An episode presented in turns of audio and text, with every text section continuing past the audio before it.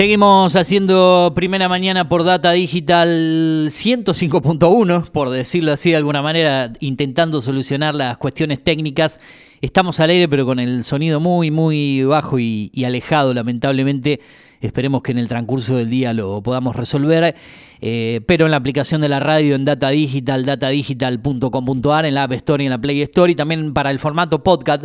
Esta entrevista también la vamos a subir en el SoundCloud de la radio, en Data Pergamino seguramente, y será para las redes sociales arroba FMData Pergamino en Twitter o Instagram y en Spotify, en el podcast de nuestro programa. Ahora sí, como siempre, una vez por mes, a manera de mm, columna, de entrevista, vamos a hablar con la presidenta de la Cámara de Comercio de la ciudad de Pergamino, quien estuvo de licencia cuando hicimos la última entrevista, pero después de las elecciones retomó eh, su cargo en la presidencia. Gracias por estar del otro lado, como siempre, Mariana García, Eugenio Dichocho del Turu Flores, aquí desde la radio eh, te entrevistamos. ¿Cómo estás? Buen día. Hola chicos, buen día, gracias por el contacto. No, por favor, gracias a vos y disculpas por la, espera, por algunas cuestiones técnicas que estamos resolviendo aquí en la radio, pero la idea era cumplir con lo pactado. Eh, Mariana, bueno, han pasado muchas cosas desde la última comunicación telefónica allí por casi fines del mes de julio estabas con tu precandidatura mm, para concejal en la lista que encabezaba Sergio Bocanera, estabas de licencia en la Cámara de Comercio, regresaste después de las elecciones y cuántas cosas que han pasado ¿no? en el plano económico, en el panorama para el sector, para los comerciantes. Eh, todo lo que ya sabemos con la, con la economía, el sector, pasó el Día del Niño, bueno, cuántas cosas, ¿no? ¿Qué balance se puede hacer del último mes? Y después te voy a eh, comentar o, preguntar un poco por lo que fue la campaña, pero contame un poco cómo está el sector, muy golpeado, muy castigado con un eh, comunicado que ustedes han lanzado en esta semana respecto a las medidas del ministro de Economía. Bueno, haceme un pantallazo general de todo, que es demasiado, por favor. La verdad es que, bueno, como bien eh, decís vos en tu presentación, estamos atravesando un momento más que complicado. Yo, bueno, como, como vos es que cuando yo asumí la presidencia de la Cámara en el 2020, en febrero, al mes se mm. decretó la pandemia, entonces me tocó con toda, batallar con toda, con toda esa etapa. Y bueno, ahora, como bien decías, una licencia y retomo la licencia y vuelve todo este, este despiole que se armó con el tema de de la devaluación de la moneda y, cómo afectó esto a los comercios, sobre todo a los micros y a las pymes, a las medianas empresas. Entonces, bueno, la verdad es que la situación, lejos de, ir resolviéndose, nosotros tenemos con vos un contacto mensual y yo siempre pienso en la próxima entrevista espero dar mejores noticias o mejor mejor panorama, pero lejos de eso cada vez se va grabando y cada vez la cosa este, eh, va peor. La realidad es que nosotros venimos con un consumo muy detenido desde hace por lo menos un año, con una desaceleración importante, por lo menos en, la ciudad y te diría en el interior del país en general es así, el panorama es más o menos parecido, con una presión impositiva que es cada vez eh, mayor y con una inflación que, bueno, ni hace falta que lo diga, pero que cada vez eh, va en aumento y, de espiralada que no tiene control. En este marco y en este en este contexto, el gobierno después de las elecciones, que cuando se evalua, se produjo la devaluación de la moneda nuestra, este, bueno, obviamente hubo un impacto directo en los precios, este, porque aumentó el combustible, porque por, todo lo que ya sabemos. Y bueno, y, y, lanzó medidas que obviamente cargan nuevamente sobre el sector privado hacer el esfuerzo, un esfuerzo que ya te diría Eugenio, a esta altura no se puede hacer. Sí, sí, sí, este, ¿cuántos esfuerzos ya? ¿no? no, es imposible. Ayer salió casualmente la, el decreto reglamentario a las medidas anunciadas que salió a último momento y la realidad es que yo ya tengo comunicación de algunos socios de la entidad que nos han manifestado que ellos están imposibilitados de poder eh, pagar, hacer frente a este bono porque además el decreto reglamentario obliga que este bono hay que pagarlo en dos cuotas de 30 mil pesos cada una. La primera se paga desde el, con el salario del mes de agosto y hay plazo hasta el 15 de septiembre para pagarlo. Entonces, en los próximos 10 días, 15 días, vos ya tenés que reunir ese dinero. Bueno, la verdad es que venimos de pagar aguinaldo, venimos de pagar este, de, de, hacer frente a los aumentos de las reposiciones de stock y bueno, ya hay gente, ya hay un montón de socios que se han comunicado y que lamentablemente no van a poder cumplir con esta con esta disposición. Sí, sí, sí, la verdad que eh, por ahí uno cuando escuchaba las medidas en el comienzo no tomaba, el día domingo que fue anunciando el ministro, no tomaba real dimensión de cómo iban a pasar las cosas y después al otro día, te, cuando la vas analizando fríamente, te das cuenta que al fin y al cabo las tiene que, pagar el comerciante a través de, su bolsillo. Eh, me parece que son medidas eh, ridículas o parches para tapar una situación que es insostenible y que no da para más. Y sumarle lo de la semana pasada, ¿no? Los saqueos que... Eh, los, saqueos o intentos de saqueos y después las medidas de que los comerciantes cierran un rato antes con todo lo que significa esa pérdida de cerrar una hora antes, ¿no? O media hora antes para un, área tan castigada, ¿no?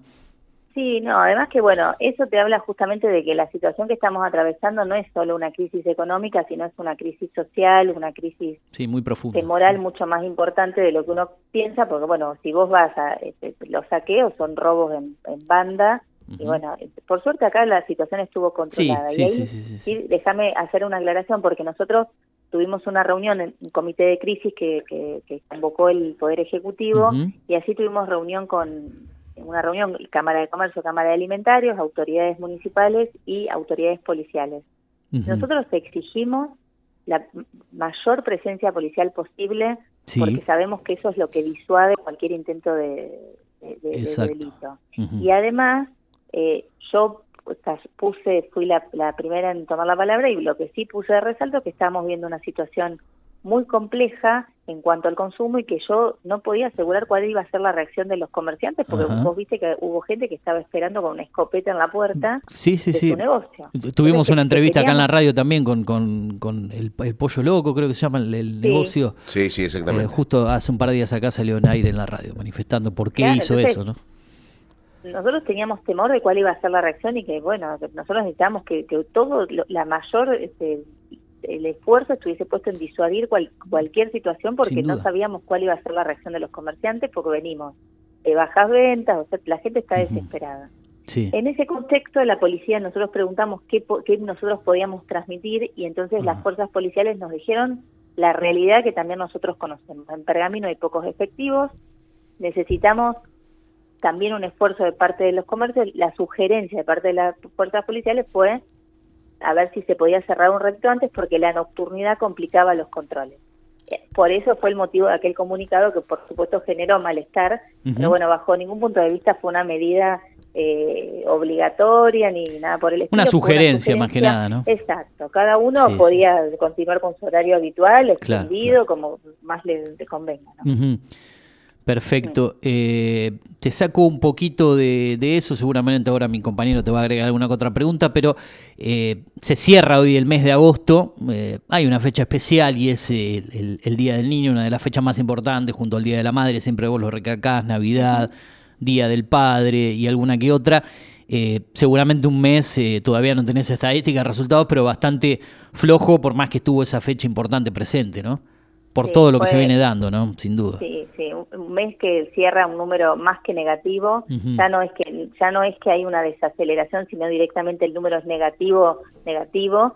Eh, lamentablemente las ventas por el Día del Niño fueron lamentables, fueron números que no acompañaron, estuvieron muy por debajo de las expectativas.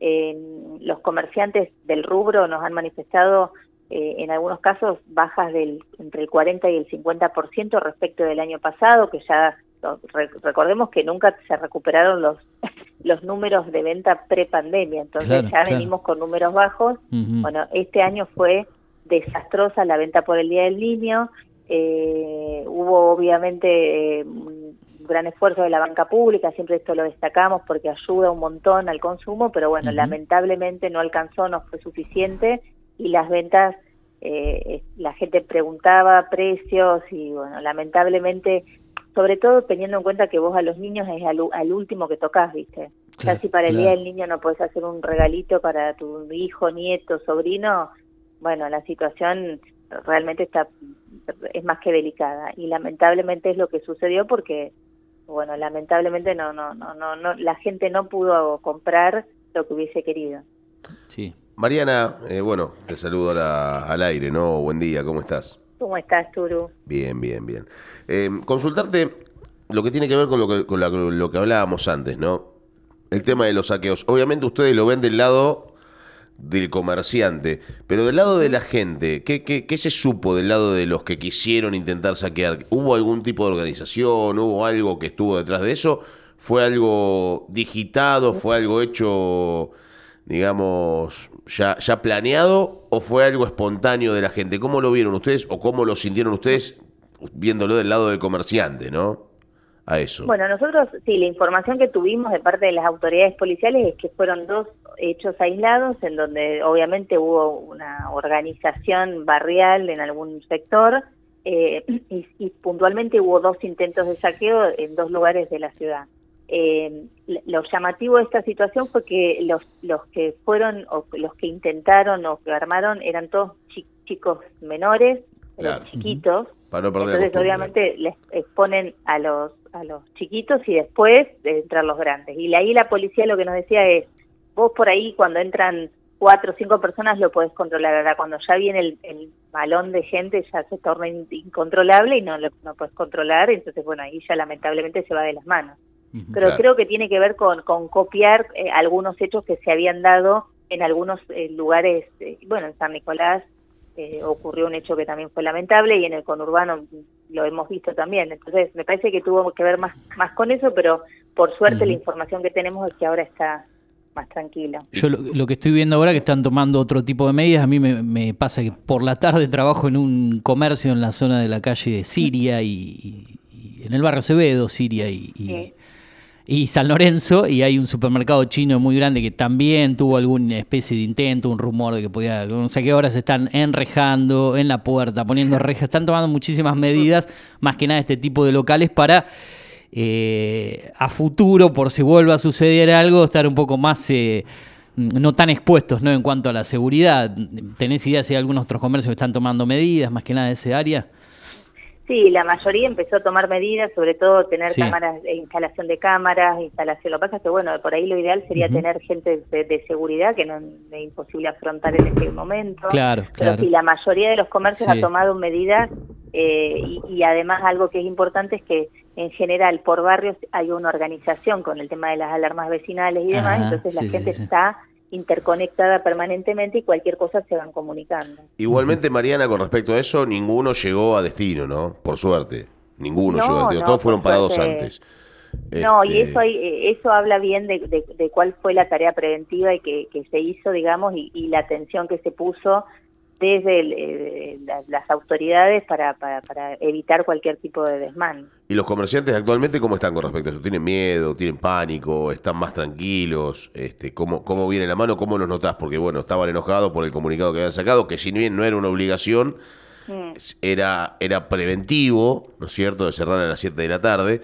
Pero ¿cómo los ves a los a los a los comerciantes con respecto a esto? ¿Están nerviosos o, ya están más tranquilos? No, respecto a este tema ya están más tranquilos porque bueno, evidentemente se calmó todo todo toda esta situación y evidentemente se, se desactivó cualquier intento, entonces como que hay más tranquilidad en ese sentido.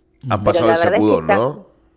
Sí, tal cual. Lo que pasa es que la verdad, Arturo, es que están eh, ahora en una situación de, están muy desahuciados, viste, con mucha mucha intranquilidad, con mucha preocupación, porque bueno, es, eh, después de las pasos las ventas cayeron estrepitosamente. La ciudad, vos te das cuenta que no, no, no hay circulación de autos, no hay circulación de gente. la gente que ves por el, la peatonal o por la avenida es gente que está paseando y no gente que está consumiendo. Entonces, bueno, eh, nada, la, eh, es desesperante. Lo que pasa es que hay una, hay una realidad, y, esto, y esto es social y es para todos ¿Cómo haces para consumir cuando estás en una economía, como dijo en algún momento Alfonsín, ¿no? economía de guerra?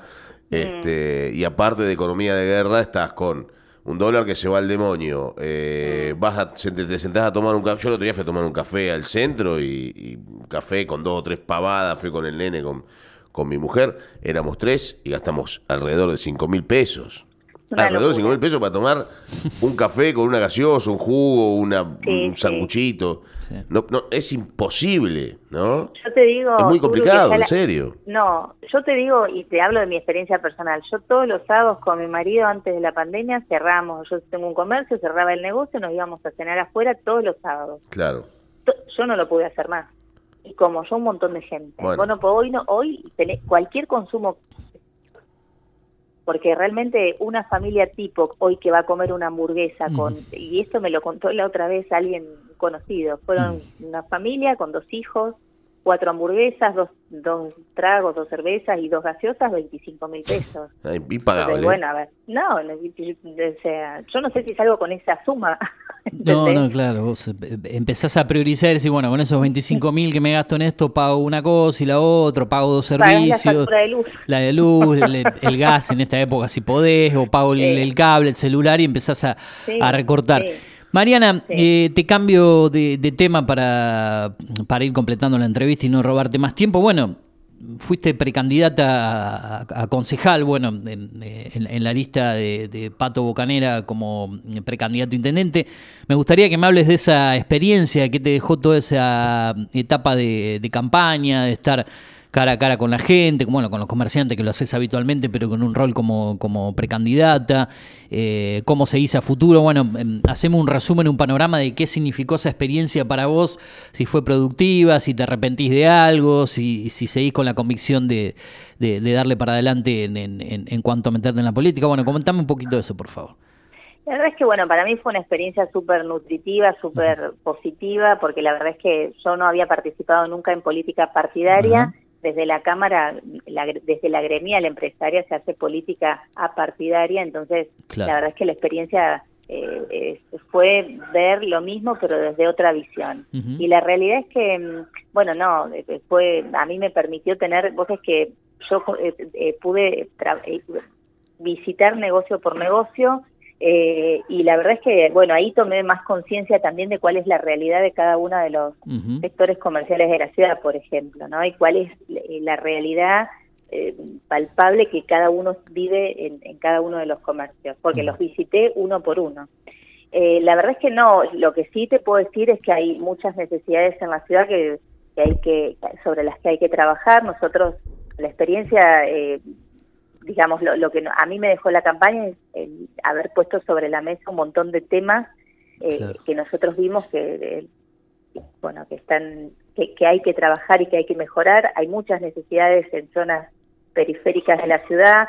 Está el tema del, bueno, el tema del agua, el tema de, la seguridad, el tema del narcotráfico, el tema del, del trabajo eh, infantil o el trabajo, el primer empleo, no infantil, primer empleo. Bueno, hay muchas cosas sobre las que hay que trabajar eh, y el desafío ahora es ver cómo ponemos todo esa eh, todo eso en práctica, ¿no? Pero la verdad es que la experiencia es muy positiva. Nosotros, si bien no nos alcanzó, hicimos una buena elección y eso permitió a la lista de Sergio Bocanera incorporar algunos concejales en la lista de, de quien ganó la interna, que es el doctor Martínez, y entonces bueno, ahora... ¿Cómo quedarías vos en esa, en esa lista para el que no está bien al tanto ahora? ¿Qué lugar ocuparías? ¿Qué término irías? ¿En, qué posición en, esa lista que se Mira, todavía no tengo no, no tengo esa información. Yo creo que el sexto lugar. El sexto lugar. Creo que en el sexto lugar, pero no, no, no tengo una información todavía certera de eso.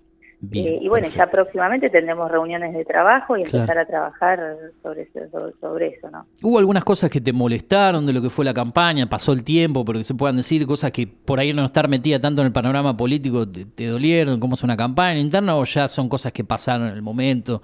¿Cómo lo puedes manifestar? Mira, son reglas del juego, yo ahí lo, entendí, ¿no? Son cosas que normalmente pasan que a mí me sorprendieron y no me gustaría, preferido que no sucedan, como el tema de nosotros la campaña la hicimos con esfuerzo, con, eh, con fondos privados, o cada uno hizo su aporte, y bueno, quiero decir, hacer la folletería, la cartelería era un esfuerzo enorme de cada uno de los que participaba de la campaña. Entonces, que de repente al otro día nada de eso estuviese en el lugar donde había sido colocado, y un poco sí, pero me parece que tiene que ver con las picardías y las bueno, son cosas que suceden que no deberían pasar. Que no deberían pasar, pero que pasan y suelen pasar lamentablemente. exacto, y después fue mm. una, una, interna que en lo personal se jugó bastante fuerte. Sí. Pero bueno, Eh, me imaginé que iban... Sí. Con respecto al futuro, justamente, si te toca mm. ingresar a, mm, al, al Consejo de Liberantes, vamos a ver qué es lo que sucede, de acuerdo al puesto que te toque en la lista y demás. Si bien yo he sacado cuenta, creo que vas a ir sexta, si bien todavía no está definido, pero esa sería la, la, El lugar. El lugar, ese sería el lugar. De ahí un poquitito, tal vez un poquito más arriba, pero creo que es el sexto lugar. Este, De entrar al, Consejo, yo esta pregunta se la hice al Pato Bocanera el día de las elecciones. Ustedes, como, como fuerza, si bien comparten eh, espacio, no comparten varias ideas, ¿no? ¿no? No todas, pero hay algunas ideas que no están de acuerdo. ¿Van a ser un, digo, una pequeña pedrita en el zapato para el oficialismo o van a ser parte de ese, ese voto conjunto eh, y ese monobloque gigante que tiene el oficialismo de Consejo Deliberantes? Yo te digo, yo tengo muy en claro que, y tengo la convicción de que no, de, de, las ideas que tengo y, los proyectos que tengo, esa es la realidad. Yo, la verdad es que después hay que ver cómo, cómo, va, cómo se va desarrollando todo. Pero bueno, nosotros obviamente formamos parte del mismo espacio, la idea que tenemos es eh, trabajar aún en el disenso, pero trabajar por la ciudad. Y después veremos cómo se va desarrollando todo. Eh, qué sé yo, yo no, no sé cómo se va cómo se va a ir dando. Lo que sí te digo es que, bueno, si algo a mí no me convence, espero tener autonomía para poder decirlo y para poder expresarlo en el voto. Bien, bien, bien. Y el tema de, cejas a nivel político acá en Pergamino. ¿Cómo terminó, ¿Cómo terminó golpeando? Porque la verdad que nadie se esperaba la elección que terminó siendo Cejas, basado obviamente en la lista de, Javier Milei, ¿no? Bueno, la verdad que fue una sorpresa, porque nosotros, yo a mí me tocó ser fiscal general en una escuela donde había 10 mesas y en un momento llegó una persona conocida de, que se sumaba como fiscal general y me dijo, mira, tengo un boca de urna a las 3 de la tarde y me lo muestra y, daba mi ley con el 32% de los votos, digo, no puede ser. Y creo que me parece que lo que pasó con mi ley fue eh, que la que, nadie lo, se lo vio venir, pero que nadie lo midió. Entonces, de esa manera no. Estaba, claro, estaba fuera de, todo de todo cálculo. La realidad es que, bueno, yo creo que Cejas ha tenido acá en Pergamino una un arrastre muy importante por el por, porque yo lo que te puedo decir es por lo menos en la escuela donde yo estuve cuando empezamos a abrir las sumas, las boletas eran boletas enteras. Eh, no lo conozco, no tengo opinión, no, no, sé. Sé que no, lo que, lo que la apreciación que te puedo dar es que no va a ser una elección fácil a futuro, porque bueno, eh, hay mucha gente que creo que le empezó a prestar como más atención a, a mi ley y todo eso, pero bueno, nosotros estamos convencidos que, que el camino, digamos, es por, el lado de... De Patricia Bullrich. Exacto, sí. Bien. Bueno, Mariana, seguramente lo charlaremos más de lleno cuando casi a fines de septiembre el, panorama sea otro. Pasan tantas cosas de un mes al otro que seguramente tocaremos muchos puntos en septiembre, pero ojalá que haya una pequeña luz en el camino, que las cosas cambien, pero en este país siempre es muy difícil. Yo te agradezco por estos casi más de 20 minutos de entrevista, pero bueno, había muchos temas para, para tratar.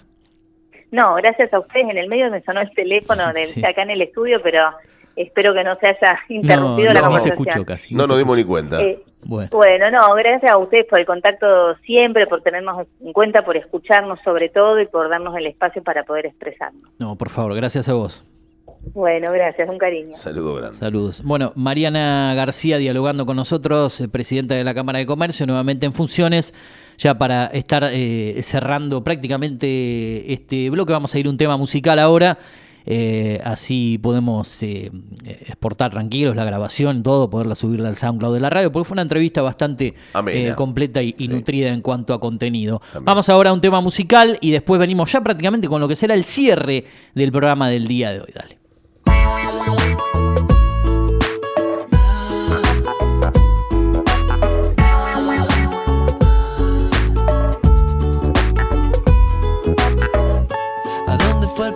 Que no volverá. ¿A dónde fue tu risa que me hacía?